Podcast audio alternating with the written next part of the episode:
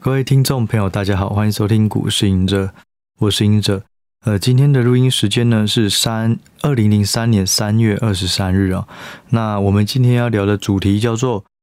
你的持股部位有多少？哦，你的持股部位有多少？为什么要聊这个呢？因为呃，我很常被问到哦，就是不管是什么行情，大家很喜欢问，哎，请问现在建议的持股部位啊，应该是多少？或是不同的？情境下，我的持股部位是多少？哦，这个问题听起来很直觉啊。对，你的持股度部位是多少？你持股越多，就代表你越看好，就代表呃，我应该可以压得更重哦，类似是这种概念。但实际上啊，问这个问题的帮助，嗯，可能有限。就是对不同人而言，如果你只单买股票，然后只做多。不开杠杆，那也许它是有一个参考性哦。当你五成的现金、五成股票跟九成的股票十趴的现金，那就代表九成股票十趴现金代表是更看好。但是呢，我被问到这个问题，我都很难回答，就在于是说，你的持股部位多跟少，有时候不代表你现在是非常看好或不看好。怎么说？持股部位它只是好，假设九成，我现在先都以同样的例子哦。假设我持股九成，哦，这十趴是现金，这九成里面呢，我用了这个这个呃，里面九成有一半是用融资，跟九成呢全部都是用现股，那就代表九成一半用融资，代表它曝险哦，承受的风险是更大，代表我更看好，所以我才敢压这样。所以光有不同杠杆哦，你可能是。呃，一半的钱拿去买融资，甚至一半的钱拿去买期货，就代表你是更看好这个市场。所以，就算都是九成，也会有不同。对，那另外一个呢，就是说，如果这档股票我把九成的钱拿去买中华电信，跟嘛把九成的钱拿去买什么国巨、长荣哦，这种波动比较大的，那也不同意义。代表说，如果你是九成的钱拿去买中华电信，代表你可能是比较保守，因为中华电信的波动是比较小的。那也许你看好电信股，或是你觉得大盘比较危险，那所以不代表买了九成的中华电信代表是看好大盘。还有就是关联性，刚刚讲到的中华电信有一个特质，就是它跟大盘比较无关。如果台股主要都是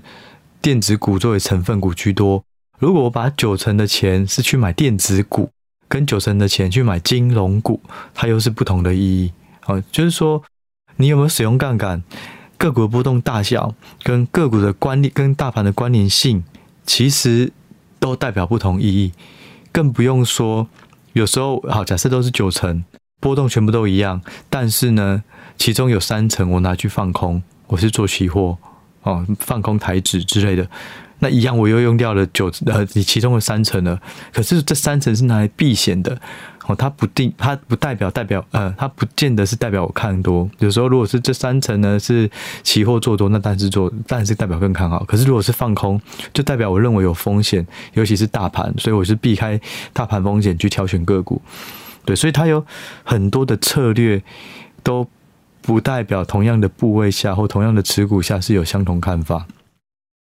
那到底要考量的是什么？我觉得最重要的就是说，你的可承受风险部位是多少？我记得我的书里面的别册有提到这个概念，也就是说，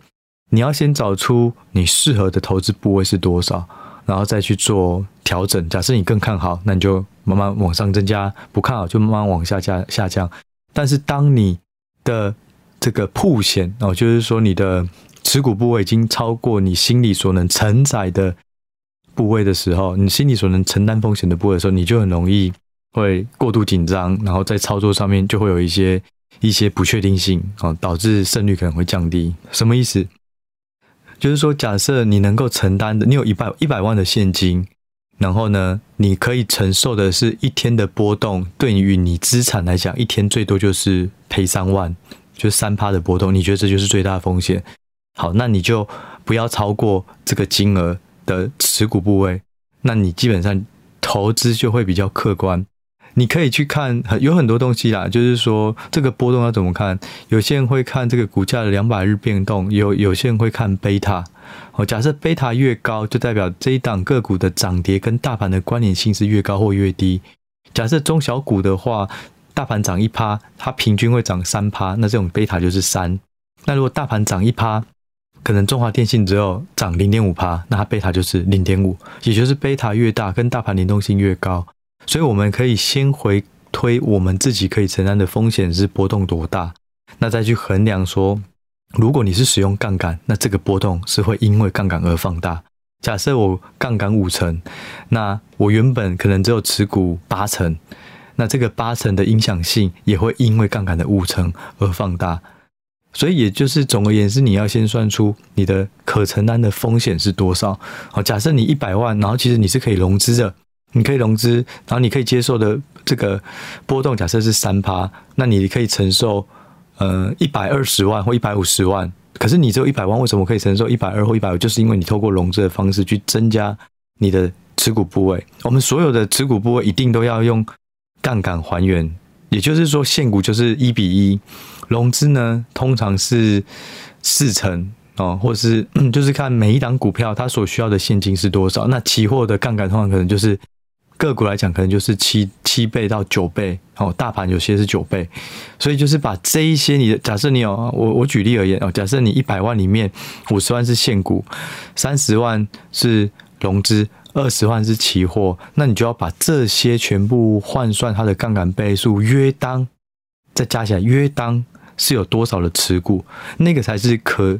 承受的风险哦，也就是你你真正会承担到风险，就是股价波动的那个总部位是多少，这样你才可以去衡量你能是不是已经超出你能够接受波动的范围。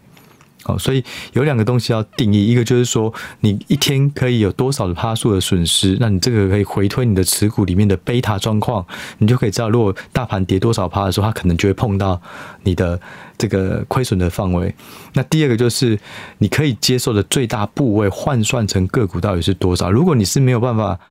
这个用融资的，而且现金也没有办法压满，可能你只能五五成的持股，那你永远就是保存五保持五成的持股。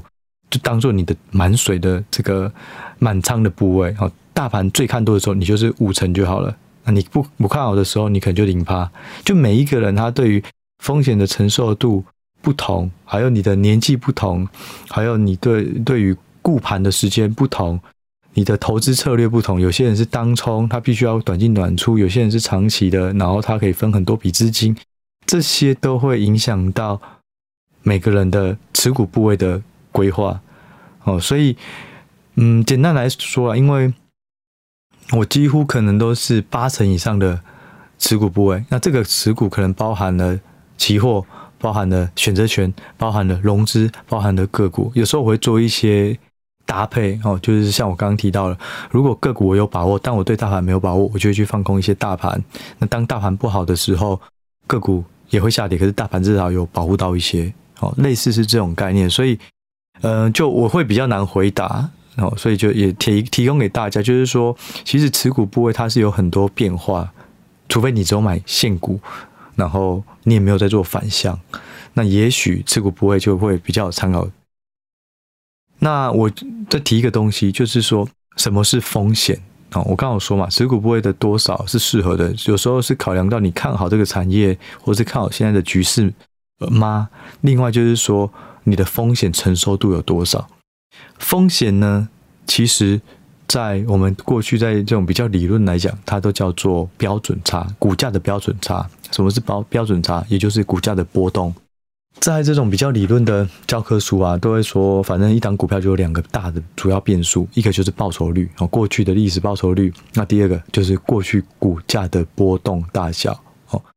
理论呢，很喜欢把股价波动大小。当做是风险，不是说下跌才是风险哦，是股价只要波动越大，它的标准差变大，也就是它的风险是比较高的。哦，所以这个东西就会变成是说，如果你要考量到风险，那我们就简单来讲，就是考量到波动。如果你要让你的投资组合或你的资产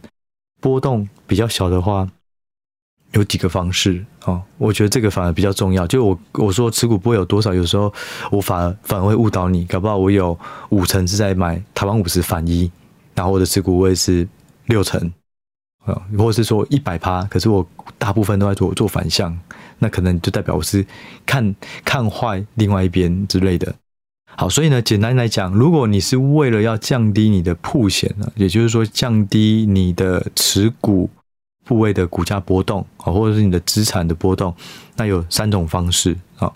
第一个就是在同样产业哦，你可能看好呃半导体产业、IC 设计产业，那你没有太多的个别个股的偏好。我假设 IC 产业，你可以你喜欢联发科，你也喜欢瑞昱，你也喜欢联咏等等，那你要挑什么呢？那如果你是没有特别偏好对谁比较好、比较看好，那你就可以用贝塔，贝塔越低的。通常它的波动不是通常啊，贝塔越低，就是它跟大盘的联动性也会比较小哦。所以第一个在持股里面可以选择贝塔低的。贝塔的话，其实很多网站都查得到啦，有一个叫 Good Info 哈，G O O D I N F O 哦，它里面也可以查得到。好，所以你可以以这种贝塔来看哦，你的持股部位，假设你不希望整体跟股价的这种。呃，跟大盘的走势有太大的这种振幅哦，那你就可以选一个贝塔低的个股哦，作为一个投资组合。第二个呢，你如果要降低贝塔，那你就可以做一些反向部位。假设你都买现股，其实外资也是这样，外资会喜欢买现股，可是去放空大盘之类的，因为他可能也会担心一些系统性风险出现，可是他还是很看啊，可能台积电哦，那可是他怕台积电以外的会有一些风险。哦，那他就是放空大盘，所以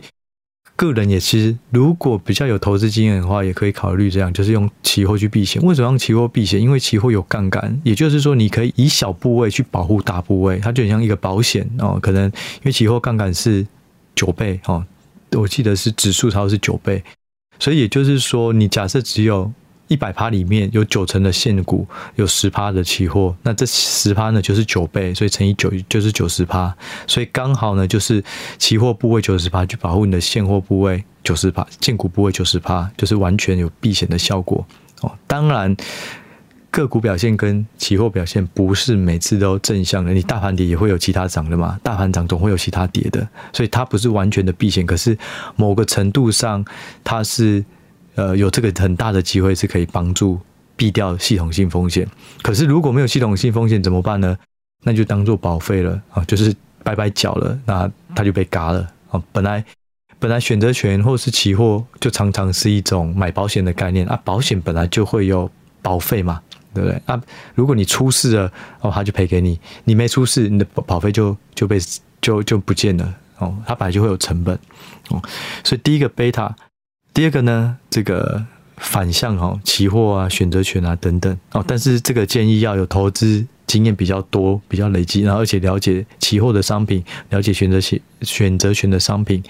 再再考虑这个这个方式啊。那第三个呢，你可以买个股之间这个关联性低的哦，例如我我现在想要降低我的波动，我整个整个资产的波动，那我可以去买这个电子股，我配上金融股。我配上刚刚讲的，可能是电信股，啊，就是说当大盘跌，哦，可能有一些跌，可是有一些可能是涨，呃，当大盘大盘可能偏好某个产业的时候，假设金融股大家都一直买，哎，你也有金融股，不会说你全都电子股，所以没有没有涨到哦之类的，所以就是说三个方式啊。一个是用贝塔去衡量你整体的波动，反正大，如果你的贝塔是一，就代表大盘涨一趴，你就涨一趴；如果大贝塔大于一，就是大盘涨一趴，它涨越多；大盘小于一，就是大盘涨一趴，它涨越少。那第二个呢，就是这个用期货反向，或是选择权反向。那第三个呢，就是可以买这个持股之间是负相关的个股哦，那这样也会有一些。避险效果，降低波动。那再补充一个大家也会常问的问题啊，就是说，假设逢低摊平啊，应应该要设几次啊？因为如果你一直无限摊平，就等于你没有在做停损。那到底这个逢低摊平啊，几次为限呢？其实我觉得操作很有趣，就是说，其实它没有绝对的答案真的就是跟每一个人的风险偏好跟判断力，跟他的投资习性有关。如果你是做动能型啊，这种当冲的，基本上都是没有在这个这个摊平的哦，几乎就是你看错，直接瞬间就砍掉，因为你是。吹一个动能啊，这个动能触触发了某个讯号，你就赶快买进。结果呢，发现诶，它没有再上去了，你就赶快卖出，停损也可以之类的哈。所以不太一样。那如果呢，你的是比较中间呃，算是波段型的，你可能就可以这个逢低摊平的次数可能一次或两次之类。可是如果你是长期投资，那基本上像存股这种，就是逢低几乎没有在卖的，就是一直买，一直买，一直买。所以它牵涉到就是说你的投资期间有多长，然后第二个呢，就是说这档个股它的长线的状况，如果它长线就台积电它没有问题，那基本上你对于逢低摊平它的这个容忍度就可以比较高。可是如果你没有把握，或者它是一个题材股哦，可能上去了下来以后就不容易再上去了，那可能就要小心。那还有就是说个股本身的波动哦，假设你存的是中华电信，跟你存的是宏达电，那这两个波动不一样哦。你可能设十趴宏达电停损哦，可能两天就不小心扫到你就停损了，结果宏达电的题材都还没有这个发挥到。那如果是中华电信的十趴，可能都碰不到哦，可能因为它每一天的波动都太小了，所以变成个股的波动也会影响你的逢低摊平的次数，或是停损的的。的设定，那我觉得最重要的有关于你的策略哦。如果你是把一档个股，你要分个两次就把它买满哦。假设你有呃一百趴的这个现金，有三成只要买台积电，这三成呢你是分两次哦。那你分两次，照理说你可能这两次买完就下跌，你就没有钱再摊平了。你因为你预算全部都用完，可你有可能是买台积电哦三成，你买的是十次。那如果你预定十次，你有可能就可以这个逢低摊平的次数也越多哦。可是还有一个缺点，就是当你逢低摊平的次数越多的时候，你有可能你要的部位没有达到，可能就买了四次它就上去了。也就是说，你还有六次还有还没有买，但是这种方式就是你的风险会比较低，因为你还有很多的子弹。可是就是说你的报酬率有可能也会比较低。风险低的报酬率就低。那如果你只有两次，可能不小心砍了两呃，不小心补了两次都下来就下跌，然后你就已经买满三十趴了，然后它就上去啊，那就刚好你全部的部位都买到了，而且它上去。但是有可能你买了两次，它又继续再往下跌两次，你可能就受不了，就需要停损了，所以它风险也会比较大。所以有时候就会跟你的策略做连接，你对于这样个股的波动大小，还有你有多看好它。如果你觉得现在就是低点，现在就是技术面的这种支撑，再加上筹码面有大大量的这种外资开始要买了，投信要买了，你很有把握。当然，你的次数加码次数啊，就是买进次数就可以设比较少，很快就把它买满。